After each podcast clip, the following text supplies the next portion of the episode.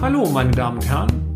Herzlich willkommen zu unserem Mini-Podcast, bei dem wir betriebswirtschaftlichen Problemen mit einfachen und schnellen Erklärungen auf den Grund gehen. Ich darf mich kurz vorstellen.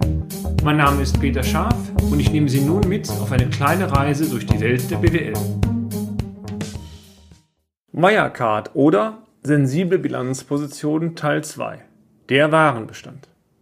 Wer war doch gleich Wirecard? Richtig, das war doch dieses börsennotierte Unternehmen, welches in kurzer Zeit zum DAX-Konzern aufgestiegen ist, um danach mit einem Knall wieder ins Bodenlose zu stürzen. Aufgrund der Unternehmensgröße waren Jahresabschlüsse nicht nur publizitätspflichtig. Diese mussten auch von externen Stellen, das heißt von Wirtschaftsprüfungsgesellschaften, hinsichtlich deren Aussagekraft nach 322 HGB testiert werden. Das Problem bei der ganzen Sache? Die Jahresabschlüsse waren auch testiert, aber ein Finanzmittelbestand von fast 2 Milliarden Euro fehlte trotzdem. Spannend. Dieser weitere Blogbeitrag soll aber nicht die Geschehnisse von Wirecard fokussieren, sondern Sie dafür interessieren, dass in den endgültigen Jahresabschlüssen von Unternehmen, Testat hin oder her, immer wieder sehr sensible Positionen enthalten sind, an deren Aussagekraft letztendlich die ganzen Unterlagen hängen. Im ersten Block haben wir bereits über die Thematik Kassenbestand sowie Debitoren berichtet. Heute möchten wir weitere Positionen thematisieren. Die Sensibilität des Vorratsbestandes. Die Vorräte, meine sehr verehrten Damen und Herren, sind eine Position des Umlaufvermögens. Es handelt sich hierbei um Vermögensgegenstände, die in aller Regel für die Wertschöpfung des Unternehmens, das heißt für den Verkauf bzw. für die Herstellung von Leistungen benötigt werden. Lassen Sie mich zunächst einmal auf den Warenbestand bei Handelsunternehmen eingehen. Die aktivierten Warenbestände beim Präsenzhändler stellen oftmals die entscheidende Vermögensposition dar. Die Sensibilität dieser Position ist entsprechend.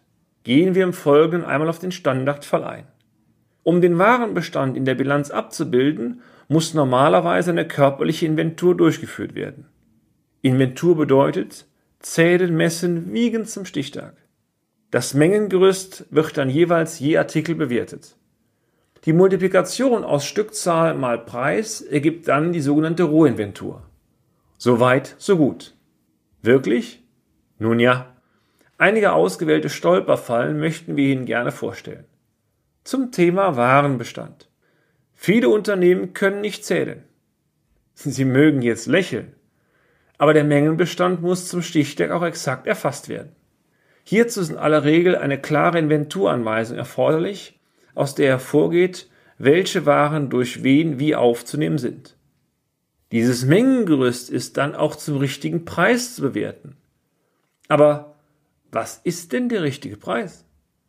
In der Klammer auf einfachsten Klammer zu Version ist dies der jeweilige Einkaufspreis netto, zu dem die Einzelposition erworben wurde. Aber Kennen Sie bei sämtlichen Produkten jeweils den historischen Nettoeinkaufspreis? Wohl kaum. Dies läuft in aller Regel darauf hinaus, dass die Chargen zu Durchschnittseinkaufspreisen angesetzt werden.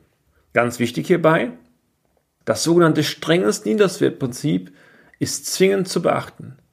Dies bedeutet, meine sehr verehrten Damen und Herren, dass, wenn der aktuelle Börsen- oder Marktpreis unter dem historischen Einkaufspreis liegt, oder es Gründe gibt, die eine Aktivierung zum Einkaufspreis nicht rechtfertigen, dann ist ein niedriger Wert anzusetzen und der entsprechend zu aktivieren. Ein Beispiel hierzu. Wenn Sie eine Ware in der Historie zu 5 Euro angeschafft haben und der aktuelle Einkaufspreis nach wie vor 5 Euro beträgt, dann wäre der Inventurwert dieser Ware 5 Euro, natürlich jeweils ohne Umsatzsteuer.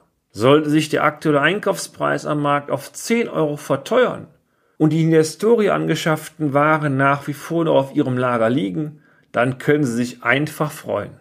Aber dieser rechnerische Mehrwert von 5 Euro wird in der Bilanz nicht aktiviert. Es wären dann stille Reserven im Warenbestand. Anders sieht es aus, wenn der aktuelle Einkaufspreis auf 3 Euro gefallen ist. Dann müssten Sie unter Beachtung des strengen Niederswertsprinzips die alten Warenbestände zwingend auf 3 Euro abwerten.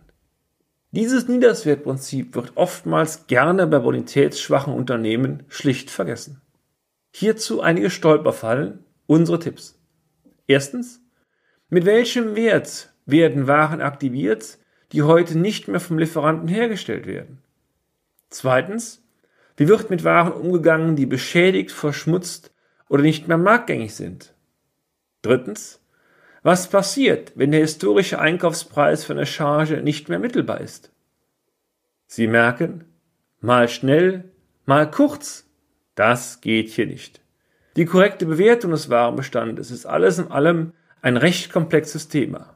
Merke, je höher der Warenbestand in Relation zum Gesamtvermögen des Unternehmens ist, desto sensibler ist eine konkrete Bewertung für eine richtige Bonitätsaussage.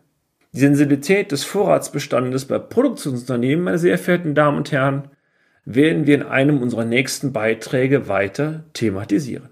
Und damit sind wir auch schon wieder am Ende des heutigen Podcasts. Haben wir Interesse geweckt? Fein. Dann besuchen Sie uns doch einmal auf unserer Homepage unter www.scharf-office.de und schalten Sie auch beim nächsten Mal wieder ein für eine kleine Reise in die Welt der BWL. Ihr Peter Scharf.